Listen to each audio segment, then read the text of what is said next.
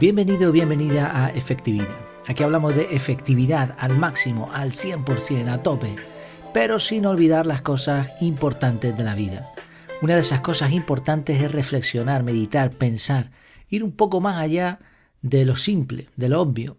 Hoy vamos a intentar hacer eso mediante un episodio que he titulado ¿Cuál es tu PLE? ¿Cuál es tu PLE? Ya veremos qué significan esas siglas, pero bueno, ya te adelanto que es un tema muy interesante, sobre todo en los tiempos que corren. Pero antes simplemente déjame recordarte que en efectividad.es tienes el curso de productividad personal CAR. Un curso, un método que te va a ayudar a simplificar, a por fin poner en marcha tus prioridades, a despejar tu cerebro y a eliminar el dichoso estrés. Es un método de organización personal que además yo utilizo desde hace tiempo y que ya algunos alumnos están terminando el curso y empezando a usar. Te invito a que le eches un vistazo, puedes incluso ver algunas lecciones gratuitas, eh, dejaré todo en las notas del programa y además por ser oyente del podcast tienes un 20% de descuento con el cupón podcast20. De todas formas, si te interesa el curso, si te interesa aprender más, también tienes otra opción que estoy lanzando últimamente que es eh, escuchar el curso en formato audio. Y para ello simplemente tienes que hacer una contribución mensual apoyando este podcast y con eso tendrás acceso al curso en audio y a un montón de contenido más extra exclusivo solo para suscriptores premium. Bueno, pues vamos allá, vamos con el PLE, el entorno personal de aprendizaje. Las siglas PLE en inglés son Personal Learning Environment y en español se podría traducir así como el entorno personal de aprendizaje. Eh, tampoco ayuda mucho la traducción en español, la verdad. Bueno, básicamente y dicho de forma muy reducida es la manera como cada uno de nosotros aprende, sobre todo enfocado al uso de Internet. Vamos a desarrollarlo un poco más. Hace no mucho tiempo una persona podía aprender de varias maneras, pero eran muy pocas realmente. Debía ir a un lugar concreto, como un colegio o una universidad, con la ayuda de un mentor personal o gracias a los libros, y poco más. Y el propio aprendizaje, claro está. Sin embargo, la llegada de Internet y su imparable avance han propiciado que tengamos infinidad de recursos de todo tipo, plataformas y herramientas avanzadas. Por ejemplo, contamos con podcasts como este, blogs, redes sociales, vídeos, infografías, cursos online, etc. Y todo esto además proveniente de fuentes diferentes y de creadores distintos. Así que el PLE lo que haría sería eh, reunir, ¿no? Sería una infografía, un dibujo mm, expresado de alguna manera, en donde tú defines el conjunto de recursos que usas para aprender, comunicar y difundir y la manera como los usas.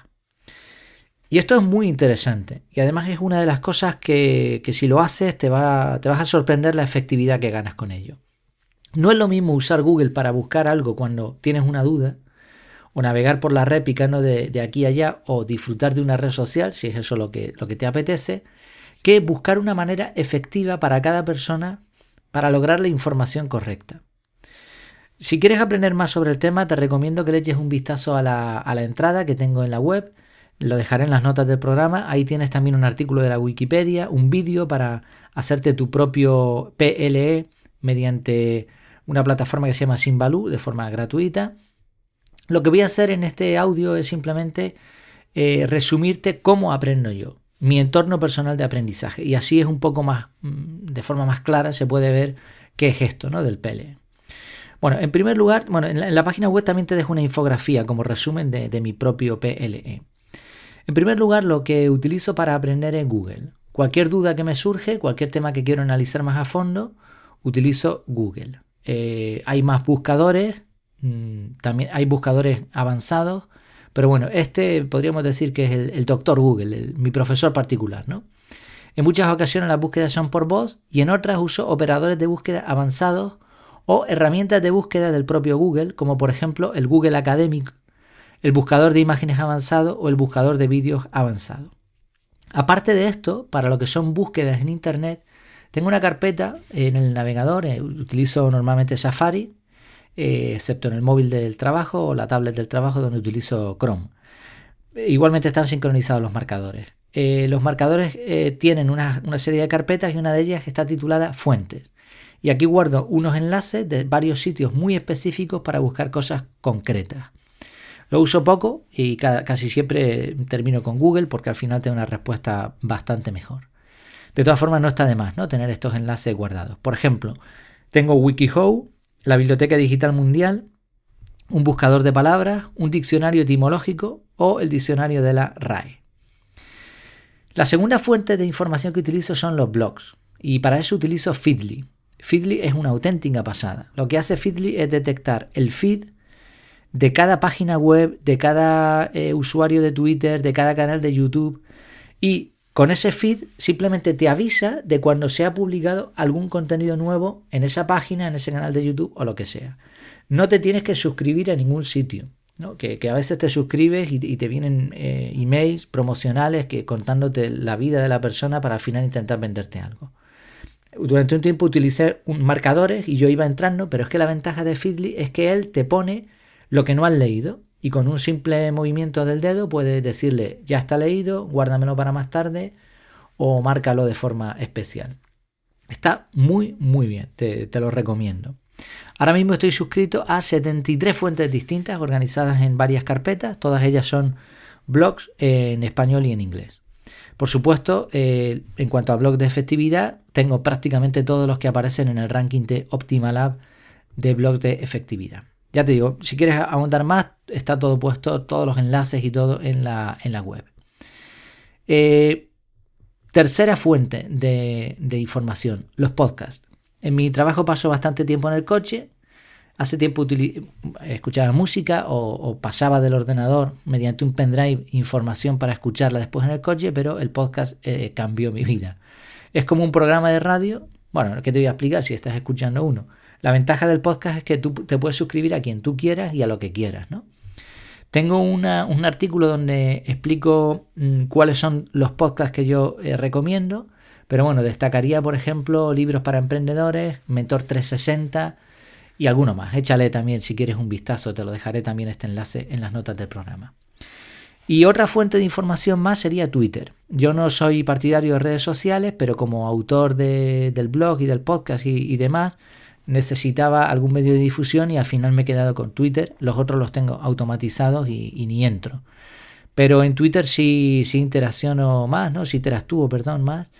Y, además tengo incluso un sistema para lograr mayor difusión. Entonces lo que he hecho es crearme una lista con usuarios que hablan sobre efectividad o sobre tweets así interesantes. De vez en cuando la hago limpieza, pero en vez de meterme a todo lo que se publica en Twitter o a toda la gente que sigo, me concentro más en esta lista. Y gracias a Twitter, además, he conseguido incluso redactar algún artículo en la, web. Bien, eh, difusión de contenido. O sea, esto es aprendizaje. En la difusión de contenido la hago mediante Twitter, que es mm, prácticamente la única red social que utilizo para compartir todo, todo lo que se me ocurre, va a Twitter. Además utilizo una autolista de Metricool y también otra aplicación para eso, para hacer seguimiento. La otra forma de difundir es mediante el blog en WordPress, que ambas cosas, tanto Twitter como el blog, lo que hacen es darme un feedback tremendo, ¿no? Y, eh, los comentarios y la gente que, que, contacta conmigo, pues me ayudan también un montón a aprender. Bien, así de momento ya lo que es el PLE está configurado de la siguiente manera. Varias formas de aprendizaje y dos formas de difusión.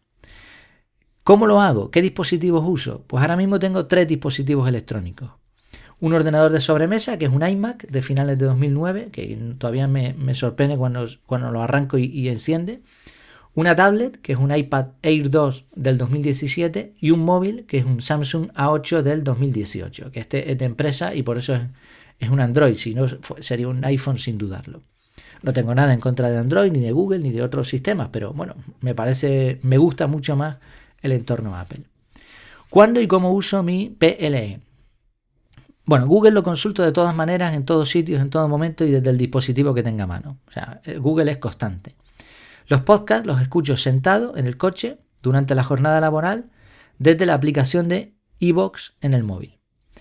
Feedly, lo, que hago es conectar el móvil con, el, con el aparato de música del coche mediante Bluetooth. Feedly, pues normalmente tumbado en la cama con la tablet y antes de dormir. Twitter mientras camino por la calle y en ratos muertos y de pie con el móvil. En cuanto a la difusión, creo un artículo más o menos breve todos los días de lunes a viernes, temprano en la mañana, eh, sentado en un sillón con la tablet o bien sentado ya en la silla de la, pequeñísima oficina que tengo aquí enfrente de, del iMac. Después, lo que es redes sociales, mantenimiento, SEO, difusión y todo eso, lo tengo prácticamente todo automatizado y si no, los lunes por la tarde le dedico un poquito de tiempo a estas tareas. Y finalmente, en los huecos que buenamente puedo conseguir, pues elaboro otros artículos o bien eh, me dedico a aprender de otras maneras, ¿no? A hacer búsquedas más concretas. Si este es un poco más o menos como yo tengo montado mi PLE durante los años he intentado otras maneras de aprender, otras maneras de difundir, pero al final me he quedado con esto. Como ves, es muy sencillo. Ya te digo, si lo quieres eh, ver mejor, tengo una infografía donde lo explico bastante más, más chulo, ¿no? Con un diseño más, más atractivo que a lo mejor explicarlo aquí. Pero bueno, espero que te haya servido para comprender un poco qué es esto del PLE y por qué deberías hacer el tuyo. Una vez que lo tengas definido, pues ya en vez de mm, en vez de buscar muchas maneras de aprender, o que si libros, que si blog, que si eh, radio, que si tal, que si las noticias, pues el periódico, pues simplemente aglutinas todo y además buscas la manera de difundir de la mejor manera. En, en mi caso, las pruebas lo que me han llevado es a concentrarme en unas pocas cosas bien aprovechadas en vez de muchas pero difusas. La clave de todas formas no es aprender simplemente, sino aprender con efectividad y sobre todo practicar lo que se aprende. Decía Alberto Vázquez Figueroa en su libro El último Tuareg, saber por saber de nada sirve si no sabes para qué sirve lo que sabes. Lo repito, saber por saber de nada sirve si no sabes para qué sirve lo que sabes. Y así es, desde luego, ¿no? Todo lo que aprendemos, si no lo aplicamos después, al final va a la basura.